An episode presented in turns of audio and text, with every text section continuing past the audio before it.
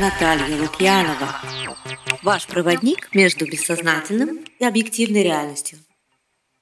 Здравствуйте, я Наталья Лукьянова. И мы начинаем серию психологических подкастов, которые будут полезны не только специалистам-психологам, но и обычным людям. Темой первых выпусков будет измена. Мы поговорим о том, как справляться с такой ситуацией, когда она случилась в вашей жизни, а также как работать в терапии с такими клиентами, которые приходят с запросом пережить измену. Я хочу сегодня обсудить измену не как ситуацию в паре, а только как историю, произошедшую с человеком. Сначала я расскажу об опыте того, кому изменили, а в следующей встрече поговорим о том, что происходит и как проживает этот опыт человек, который изменяет сам. Итак, есть ситуация. Человек узнал или подозревает измену. И это поднимает много чувств, сильных которые человеку бывает сложно выдержать. Поэтому очень часто фокус внимания, как самого человека, так и окружающих, как бывает и самих специалистов-психологов, которые работают с человеком, смещается максимально на внешнюю сторону ситуации, на других людей, а также с настоящего на прошлое или будущее. Например, фокус внимания может смещаться на изменившего партнера. И тогда в голове у человека, то есть в его мыслях, эмоциях, и в его вопросах, которые он будет обсуждать, будет звучать это как «Почему он так поступил? Что он, то есть партнер, чувствует ко мне теперь?» Может происходить полное обесценивание партнера. Я всегда знала или знала, что он, она такой. Он, она для меня умерли. Или же могут происходить попытки найти оправдание. Начинается поиск таких ситуаций в жизни партнера, которые могут послужить объяснением измены. Не такие отношения с матерью сложный характер, физиология и темперамент, отношения с отцом. Вот все, что угодно может помочь клиенту думать о том, что сам изменивший партнер – жертва. Еще фокус внимания может смещаться на соперника или соперницу, то есть на третьего человека в измене. И тогда это будут такие мысли. Чем этот человек лучше? Кто он такой? Также этого человека начинают обесценивать. Хочется узнать личности, подробности жизни, социальное положение и внешний облик очень много внимания и разговоров про третьего человека. Также фокус смещается на окружение. И тогда человек говорит. А кто об этом знает? А как эти люди, которые об этом знают, будут про меня думать? А могу ли я им рассказать? Как я тогда буду выглядеть в их глазах? А кому изменивший партнер уже сказал? А видели ли его с соперником или соперницей? Как вообще правильно реагировать? На самом деле в обществе есть некие тренды, реакции на измену которые меняются в разное время. А также есть семейные сценарии и установки внутри у каждого человека. И вот это все проецируется на мир, то есть вкладывается в головы других людей и ожидается как реакция на сообщение о том, что мне изменили. Также фокус внимания, даже если он остается на самом человеке, но он смещается с настоящего на прошлое или на будущее. И это тогда следующие мысли. В чем я виноват? Мог ли я это раньше увидеть, распознать? Я должен был от него или от нее сразу уйти. Я не должен был выходить замуж жениться. А как я буду жить дальше? Как я буду решать финансовые вопросы? Смогу ли я эмоционально с этим справиться? Как выстраивать дальнейшие отношения? Как быть с детьми?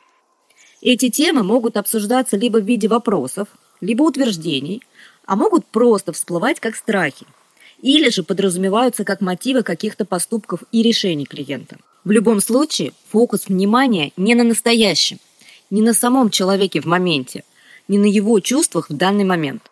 Когда такие мысли занимают большую часть внимания клиента, я говорю большую, потому что в свое время и в дозированном количестве это полезные вопросы, благодаря которым можно более многомерно понять ситуацию и принять решение. Но это только после того, как прожиты чувства, как проделана работа горя и принята ситуация.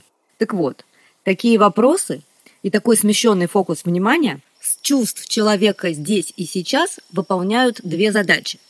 Первое. Помогают избежать осознавания произошедшего. Все вот эти вопросы Почему это произошло? Почему он или она так сделали? Мог ли я что-то исправить? Или же внимание к самой ситуации измены. Как это происходило? В какой день это было? Все эти подробности, мысли – это защитная реакция.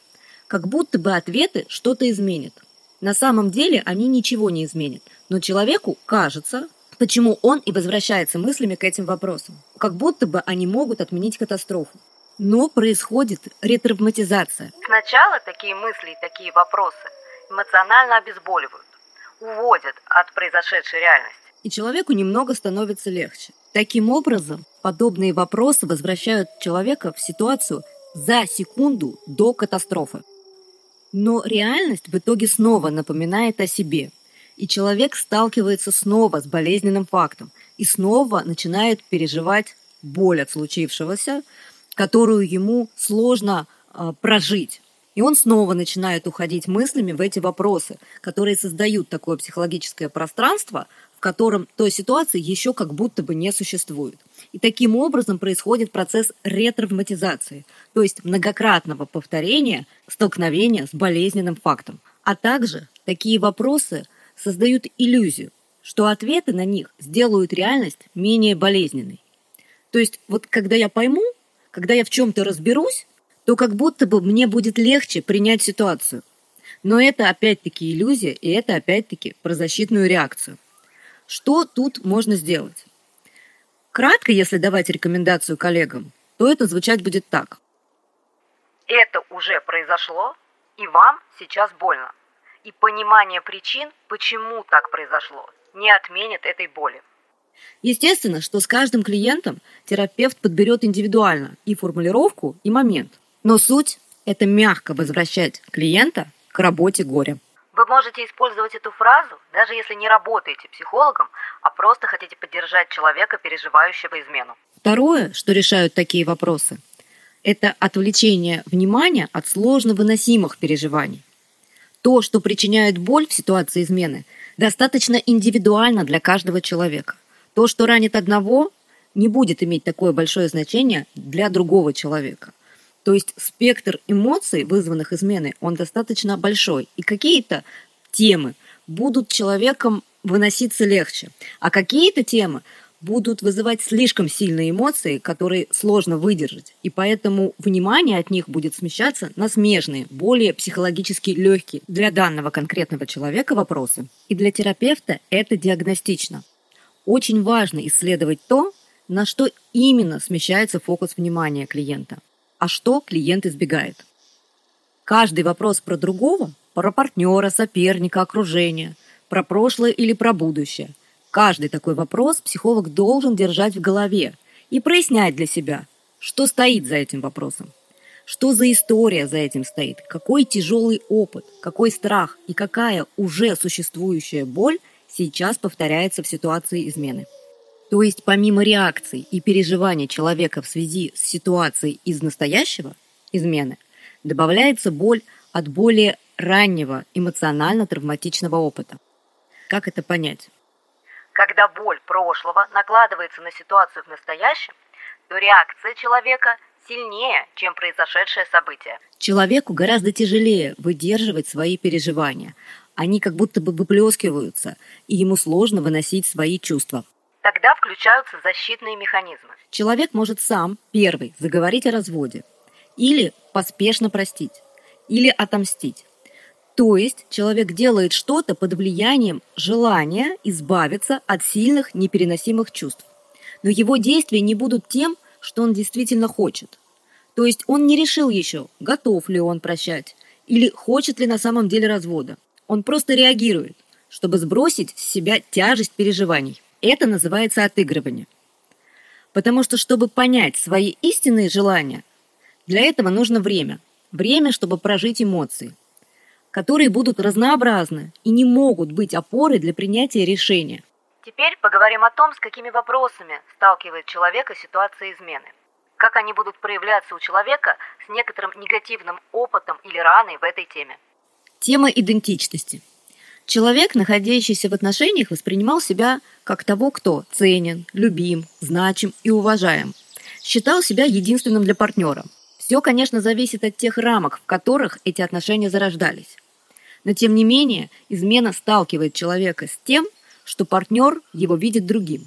Мы не знаем точно, каким именно и точно ли другим, но в голове клиента идет рассогласование образа своего «я», как он думал, видит его партнер – как он сам себя видел в глазах партнера.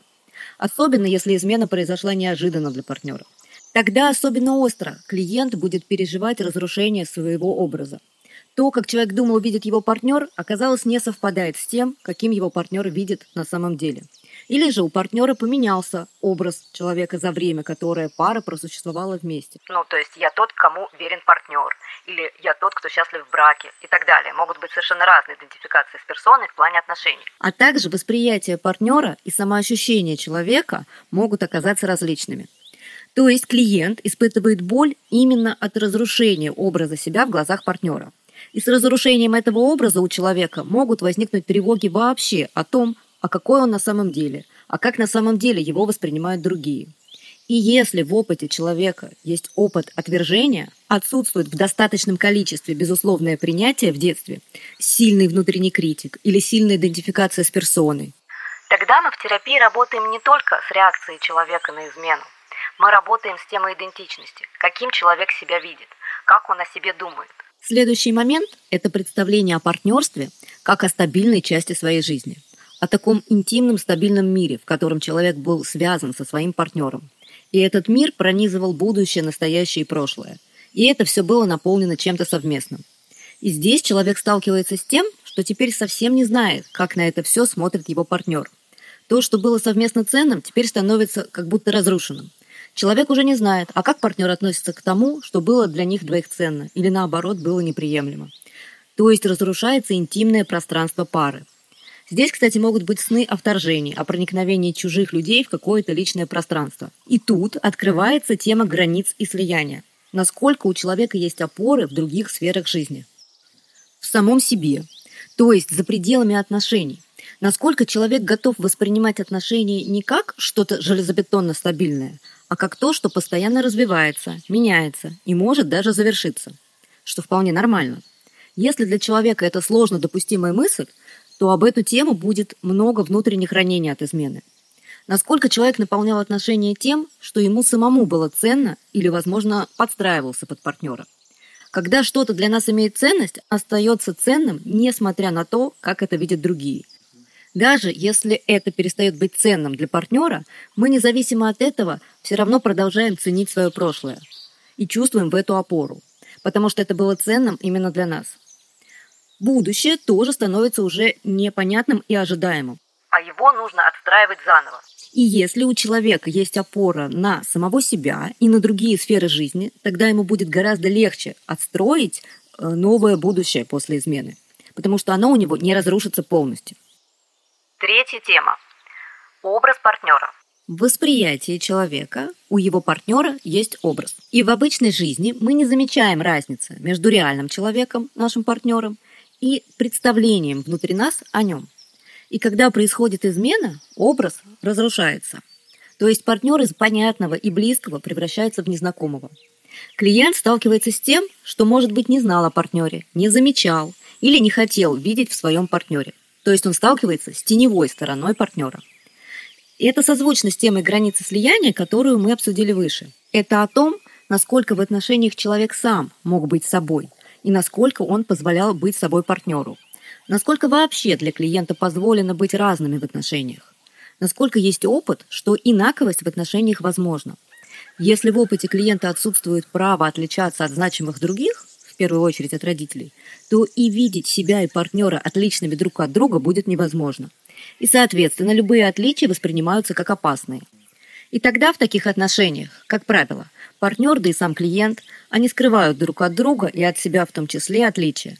И тогда измена становится уже просто продолжением этих отличий. Которые люди друг в друге не замечали и не принимали. То есть измена – это такая манифестация изменений и отличий, которые просто не могут быть увидены и услышаны другим способом.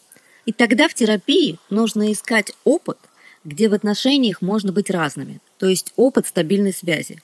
Стоит искать ситуации, моменты, если совсем мало более продолжительного опыта, когда клиент понимал, мы разные, но это не разрушает связь это то, что хорошо прорабатывается в трансферентных отношениях клиент-терапевт. Необходимо прорабатывать это право клиента быть в отношениях таких, где человек не полностью ему во всем нравится, и где он не полностью устраивает партнера, но тем не менее а, люди друг друга любят.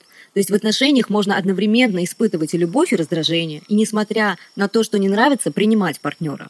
То есть Это про то, что отношения не завершаются от различий. Четвертая тема – это безопасность и стабильность. Подрывается чувство безопасности. То пространство отношений, пространство, в котором человек жил и чувствовал себя защищенно, больше таким не является. Это столкновение с экзистенциальной данностью. Нет ничего абсолютно стабильного и безопасного. Травмироваться об этом могут люди, у которых остро стояла тема безопасности, в том числе и эмоциональной в детстве. Тогда во взрослом возрасте такие люди могут стремиться и тратить большое количество ресурсов на то, чтобы сделать все правильно. Правильный выбор партнера, правильно себя вести, все контролировать. То есть человек стремится сделать все правильно, чтобы он снова не оказался в ситуации нестабильности и небезопасности, которые были в детстве. Но это иллюзия. Доверие заключается в нескольких моментах. Во-первых, я сам надежный партнер и поэтому ощущаю доверие возможным в мире вообще.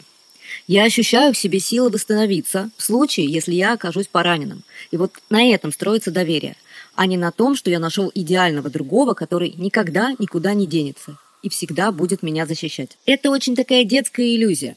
И тогда мы работаем с темой детства, с тем, что человек чувствует себя уязвимым, одиноким, потерявшим опору. И чтобы справиться с этим, он пытается найти какой-то алгоритм, придерживаясь которого можно было бы избежать боли в будущем. Но это иллюзия. И мы здесь прорабатываем то, что трагедии случаются. Мы не можем избежать э, всех бед. А вот опираться на то, чтобы справиться и прожить, а не прострадать, это возможно. Про принятие отсутствия надежности во внешнем мире и про то, чтобы выстроить опору внутри себя. Пятая тема – это эмоциональная зависимость. Это состояние, когда кажется, что без этого человека невозможно. Когда страх расставания вплоть до панических атак. И когда человек даже не может позволить себе прожить настоящие эмоции злости, обиды и гнева на партнера. Потому что страх отвержения и разрыва затопляет все другие эмоции. Тогда, конечно, перед тем, как работать с изменой, необходимо работать с темой зависимости. Это, конечно, тоже про детство. Что мы в таком случае прорабатываем с клиентом? Мы, во-первых, его знакомим с темой созависимости. Мы обозначаем, что есть у него, у клиента, внутри такая идентичность, сформировавшаяся в детстве, что сейчас он как бы полностью идентифицирован с ней, а его взрослая и сильная и независимая часть, она, как правило, на партнере. И это, конечно, тоже иллюзия – в такой ситуации мы ищем в опыте клиента моменты, где он самостоятельно принимал решения, где он чувствовал себя безопасно и радостно без своего партнера. То есть мы обучаем находить и создавать такие ситуации, которые дадут нужное внутреннее ощущение самостоятельности и независимости. Шестая тема – это эмоциональная контрзависимость. Это отсутствие возможности принять свою слабость и свою потребность в другом, то есть в своем партнере – когда человек сталкивается с тем, что другие люди могут его легко ранить, с тем, что он уязвим, это может вызвать сильную ярость в подсознании. А в сознании человек будет стремиться любым путем отрицать свою потребность в партнере и в поддержке других. Как это будет проявляться в поведении и в мыслях клиента? А, человек начинает тогда отрицать, что ему больно, что измена для него значима. То есть... Э, мне не больно, не так-то он мне и нужен, не так-то мне этот партнер и важен, или я уже давно сам хотел с ним расстаться. Э, или же, может быть, сильное обесценивание соперника. Ну, какая разница, он не настолько хорош, чтобы я э, переживал из-за измены с таким человеком. Или вообще, я современный человек, и я принимаю право на измены. То есть человек всячески отрицает сам факт того, что ситуация его ранит. Напоследок еще две темы, которые актуализирует измена. Это тема Эдипа и устойчивости к неопределенности. Если измена затронула эдипальную ситуацию, человек переживает опыт, что другому может быть без него хорошо, что жизнь партнера может быть полноценной и интересной без него. Это такое переживание детское, когда взрослые закрывают дверь в детскую, укладывают спать, а праздник продолжается. Это и есть Эдипов комплекс. Очень емкое понятие и очень непростое. Я бы не рекомендовала что-либо изучать про Эдип не у психоаналитиков. Психологи из других подходов могут использовать этот термин, но трактуют его не всегда корректно. И последнее в списке, но не последнее по важности, тема умения выносить неопределенность. Если у человека нет опыта, или не хватает внутренних ресурсов, чтобы удерживаться в своих переживаниях и выдерживать паузу, пока он сам или его партнер не придут внутренне к пониманию своих желаний, Человек может искусственно нагнетать, эм, создавать ситуацию, в которой ему нужно принять решение. Человек принимает поспешное решение, то есть такое решение, которое на самом деле не соответствует его внутреннему состоянию. Время, которое нужно на проработку произошедшего, то есть на горевание, потом на осмысление всех изменений, которые произошли с ним самим и с его партнером. Это время ощущается человеком как невыносимо долгое. Умение выдерживать неопределенность – это навык. Этот навык зависит от объема внутреннего контейнера. Тут можно и нужно работать с тем, какие копинг-стратегии использует человек для совладания со стрессом. То есть, какое поведение человек использует, чтобы успокоить себя и э, помочь себе пережить э, сильные, тяжелые эмоциональные состояния. В идеале у человека э, объем контейнера формируется в детстве благодаря безопасным и стабильным отношениям с родителями. В случае, если у человека нет такой внутренней устойчивой позиции, ему может помочь психотерапия. Благодаря отношениям с психологом, между клиентом и психологом формируется перенос. И в переносе как раз и прорабатываются все те упущения, которые были в его детстве. В психотерапии также мы нарабатываем адекватные копинг-стратегии. А, что такое, например, неадекватная копинг-стратегия? Ну, например, это потребность пойти э, выпить в сложной стрессовой ситуации, начать переедать. В общем, любой вид деструктивного, саморазрушающего поведения. Как мы увидели, тема измены очень многогранна. Сталкиваясь с изменой, человек не только переживает боль, связанную с настоящей ситуацией. Измена актуализирует те проблемы, и те болевые точки, которые человек получил в процессе своей жизни. И чтобы помочь клиенту прожить измену, для начала необходимо разбираться с тем, что из переживаний клиента связано с настоящей ситуацией, а что с прошлым. И работать, конечно, и с тем, и с другим, но разделять. Тогда человек сможет, прожив эмоции, понять, а что он хочет в этой конкретной ситуации. Хочет ли восстанавливать отношения, готов ли к диалогу, пробовать выбирать, возможно, менять свои решения. Но это будут его решения, искренние по поводу ситуации из настоящего. Его выборы не будут продиктованы прошлым опытом и не будут отыгрыванием, то есть реакцией на уже прошедшую ситуацию, на старую боль.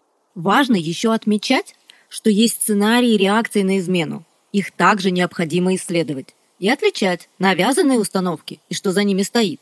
Например, можно прощать из страха, или из позиции превосходства. Можно из этих же страхов уходить. Что еще можно увидеть и чем помочь клиенту, это то, какие стратегии совладания со стрессом он использует. Но мы об этом сказали выше. Еще важно отметить, что я имею в виду для психолога, говоря, надо работать с какой-то темой или вопросом. Что вообще значит работать с какими-то темами или вопросами? Это значит психологу держать их в голове. Не нужно это проговаривать постоянно с клиентом. Можно дать интерпретацию в нужное время, но если она не принимается клиентом, это не значит, что вы ошибаетесь. Держать в голове и предлагать мягко, возвращать к каким-то темам, но не навязывать. Если коротко резюмировать все, о чем я сегодня говорила, то можно сказать так. Измена не созвучна с концом отношений. Измена созвучна со словом «изменение». Это значит, что в любом случае вы не можете остаться прежним, если столкнулись с такой ситуацией, но вы должны измениться – Будет ли это в новых отношениях или ваши старые отношения заиграют новыми красками, никто не знает. В любом случае, если вы столкнулись с ситуацией измены, это не только больно и тяжело, но это еще и возможность изменить жизнь к лучшему.